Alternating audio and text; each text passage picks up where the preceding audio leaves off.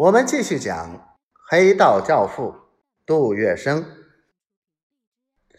杜月笙的一番话犹如晴天霹雳，震得与会各国领事目瞪口呆。日本外交官可以讨价还价，杜月笙却以闲话一句为其金字招牌。租界面积不大，人口密度至少冠于亚细亚。杜月笙在上海能掌握多少群众？在座的人没有一个心里不明白。只要他一声令下，自有为他拼命笑死的人毁灭租界。从杜月笙的嘴里说出来，那就不是泛泛狂言、空口白话。正在这时，杜月笙便在全场震惊、一时无从反应的那一瞬间，一个转身，大踏步离开了会场。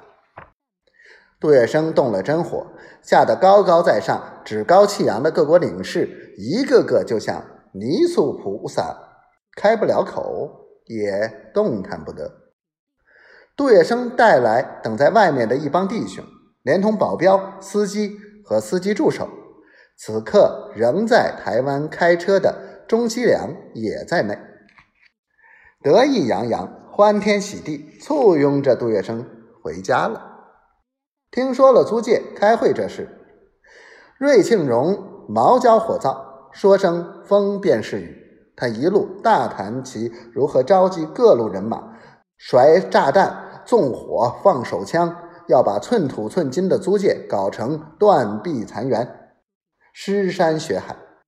高新宝在笑他憨，顾家堂心直口快，啐了瑞庆荣一口，说：“呸！”月笙哥摆得下千斤重担，你怕外国赤佬真的敢挑？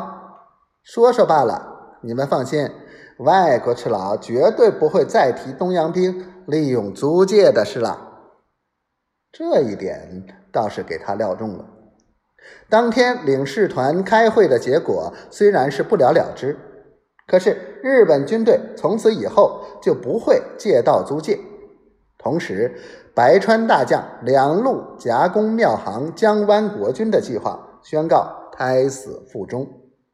当夜，潜伏在法租界的数千日军怎么来怎么去，他们趁夜摸黑，悄然撤离。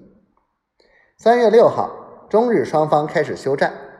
五月五日，经过国际联盟的调处，中日双方正式签订停战。淞沪之战。于是宣告结束了。俗话说：“马善被人骑，人善被人欺。”当自己的竞争对手想采取对自己不利的行动时，而自己不想为对手所制时，则可以采取以强对强的办法，使对手感到强大的压力，继续执行他的方案，得不到任何好处，最后不得不放弃。